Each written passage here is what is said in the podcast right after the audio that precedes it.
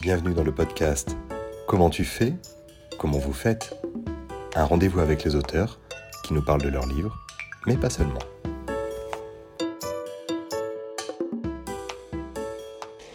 Alors, Julie Chapalas, bonjour. Bonjour. Vous êtes une artiste protéiforme qui évolue aussi bien dans le domaine du théâtre, pour lequel euh, vous avez réalisé des scénographies, des Ouais. accessoires aussi, euh, je crois.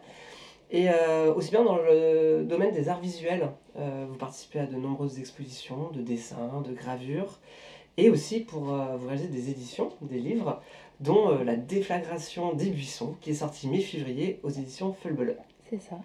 Ce récit, pour le moins étrange, nous plonge dans un univers qui oscille entre le fantastique et l'onirique.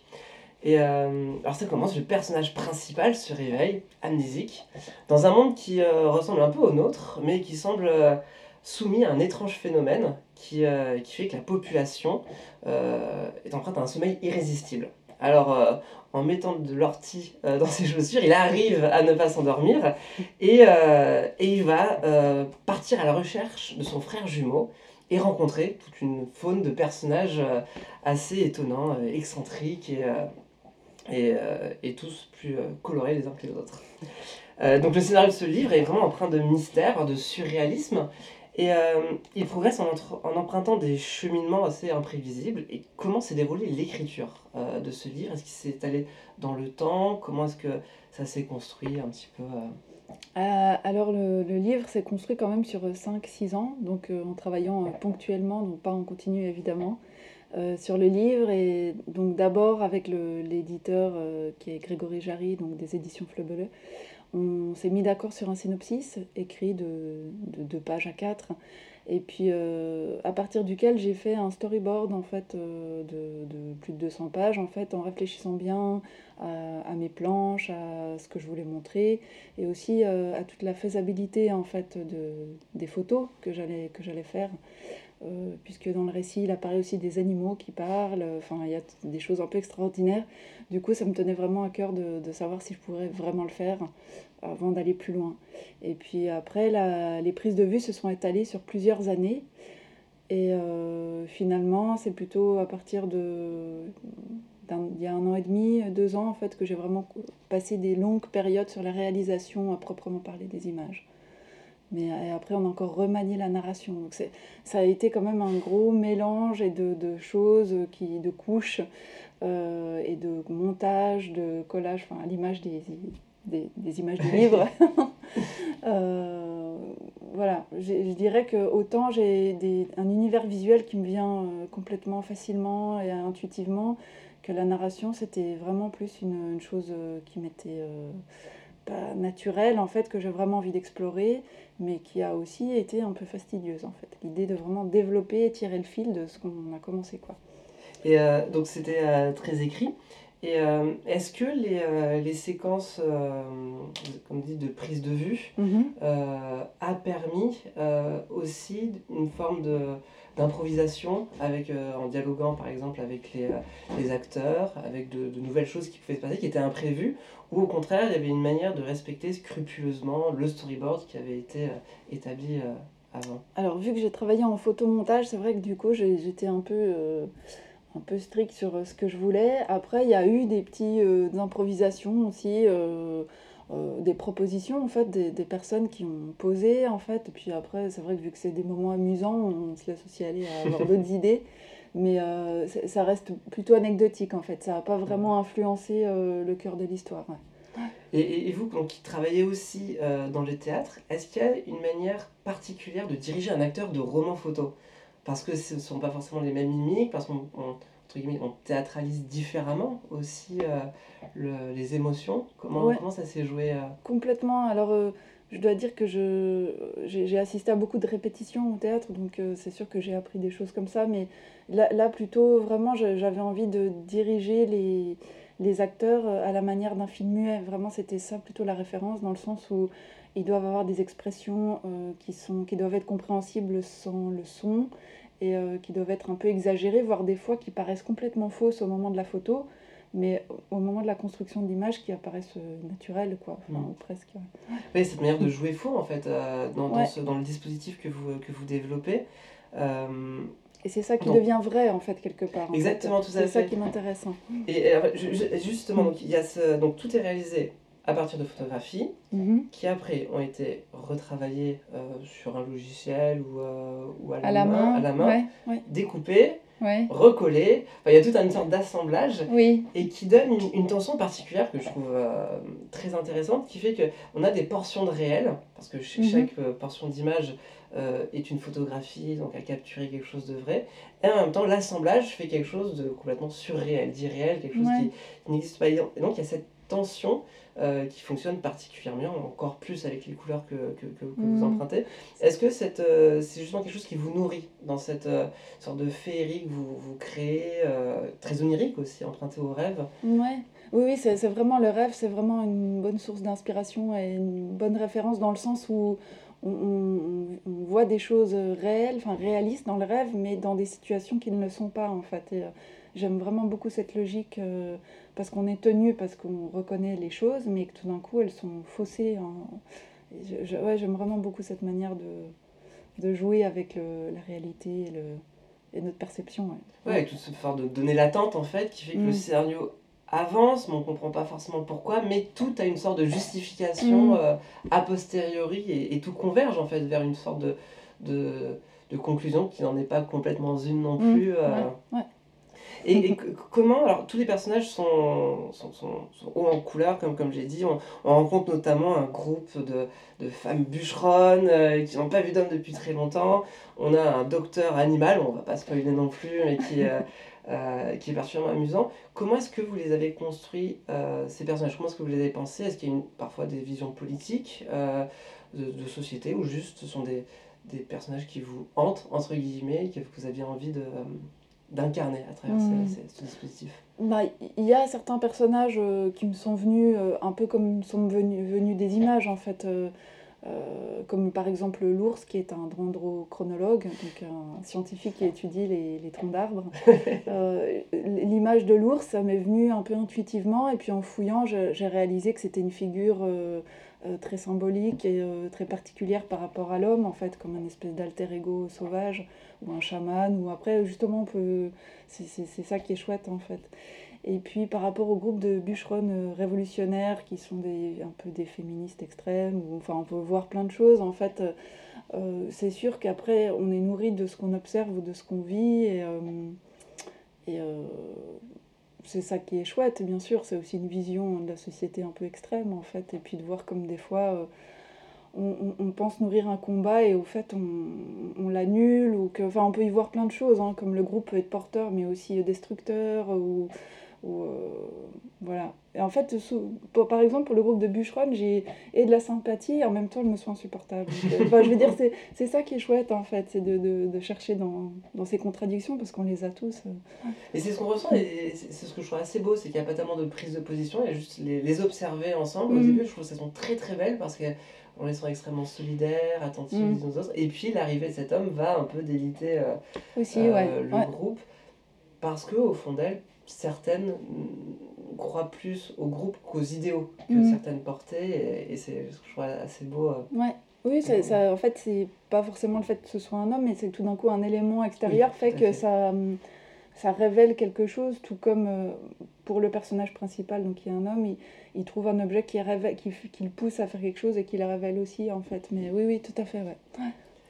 Euh, L'univers visuel que vous développez dans, dans ce livre est assez euh, sombre, euh, mais se trouve euh, enfin sombre en, en termes vraiment colorimétriques. Mm. Et, et ils seront ponctués de- au contraire de couleurs assez fluo, assez flash, qui évoquent parfois un univers un peu psychédélique. Mm. Euh, Est-ce que c'est une manière de, de parer ce monde euh, de nuances irréelles? Euh, pour contrebalancer avec le, le côté du rêve, peut-être un petit peu plus sombre, et euh, le, surnaturel qui, qui surgit Ou est-ce que c'est une manière de figurer la traversée d'un rêve qui n'en finit pas ou Comment est-ce que vous avez joué sur ces couleurs qui sont vraiment détonnantes? Euh, je pense que les couleurs mettent un peu l'histoire dans une sorte d'écrin. Et euh, aussi, ça m'aidait bien à un peu symboliser des sortes de mondes ou d'époques que le, héros traverse. Et je- j'aimais bien euh, cette idée des couleurs un peu symboliques et qui simplifie aussi quelque part les images. Où des fois en photo, on a beaucoup de détails bon, qui sont du coup réduit par mes techniques de, de, de, photomontage et tout ça. Mais souvent, ce qui m'a gêné dans le, roman photo, c'est de voir trop de détails. Et du coup, là, j'avais vraiment envie de rendre voilà, ces images plus picturales et plus symboliques, plus voilà, de tout de suite que ça impacte le, lecteur en fait. Et puis du coup, d'un point de vue pratique, ça m'a aussi été bien utile parce que je ne suis pas une photographe professionnelle, j'ai pas toujours eu trouvé les lieux qui me convenaient, mais en fait la couleur m'a permis, me permet de faire des raccords en fait, simplement. Euh, visuellement, des fois, euh, le personnage n'est pas tout à fait dans le même lieu, mais euh, le lecteur ne s'en rendra absolument pas compte, vu qu'on est dans, on a instauré un code de couleur. En fait. C'est ça, il y a un usage narratif en fait aussi, la, couleur qui est esthétique, narrative, qui nous embarque. Et puis euh, je trouve que ça permet un peu d'être entre la photo et le dessin, enfin voilà, de justement euh, casser ce. Ouais, jouer cette sélectivité de l'image euh, qu'on a mm, dans le mm. dessin. Et alors d'où vient cet attrait pour le roman photo? Justement, mais c'est le roman photo, c'est aussi le collage qu'on peut voir dans, vos, dans vos gravures. Ce qui est bien, c'est que le, le, roman photo, c'est comme une, une forme qui, euh, qui, qui, a jamais été consacré, malheureusement, même s'il y a de mm. très belles œuvres, mais, euh, mais c'est assez peu considéré. Et justement, Flebele, euh, euh, porte véritablement le roman photo avec cette année, donc spécialement l'année du roman photo pour Flebele, et qui ouvre justement ce livre, cette année avec ce livre. Comment, est-ce que c'est des choses que vous avez déjà lues, le roman photo, que, vous aviez envie de faire depuis longtemps, ou c'est plutôt le votre travail de collage qui vous a amené progressivement à, penser le récit comme ça? Je pense que c'est plutôt mon travail de, collage en fait qui m'amène qui à ça. Après, je, j'ai toujours bien aimé le côté désuet en fait du roman photo. Mais euh, c'est vraiment quand j'ai entendu l'émission euh, à laquelle avait participé Grégory il y a plusieurs années sur France Culture, où il faisait un appel euh, aux auteurs et qui parlait du roman photo, en fait, que j'ai lancé un petit mail et en fait euh, qu'on a qu'on est entré en contact en fait. Donc ça s'est fait euh, voilà un peu de manière comme ça euh, spontanée. Et par contre, j'avais vraiment l'envie de faire un livre. Voilà, c'est plus ça qui était conducteur. Et après, ça s'est trouvé que ce médium me correspondait. Enfin, voilà. Et en, en, préparant ce livre, est-ce que vous en avez lu? Est-ce qu'il y avait euh, certaines références ou des traditions qui vous ont plus inspiré que d'autres? Ou vous êtes resté un petit peu dans une forme de euh, d'ostarcie stylistique en se disant que c'est ces images-là qui vont nourrir l'univers et qui vont aider à cette traversée du rêve? Euh, bah, c'est vrai que je me suis nourrie de plein de choses, mais après, je, je, je, je, me sens pas mal dans l'esprit d'Arakiri, dans le sens où où c'est des romans photos où on trouve des solutions euh, un peu à tout, quoi. Je sais pas comment dire, où il n'y a pas de... On se sent pas inhibé à dire... Euh, ah tiens, j'ai pas une photo d'escalier, je vais le dessiner. Enfin, une liberté en fait de se rendre libre par rapport à, toutes ces contraintes que peut imposer euh, la photo.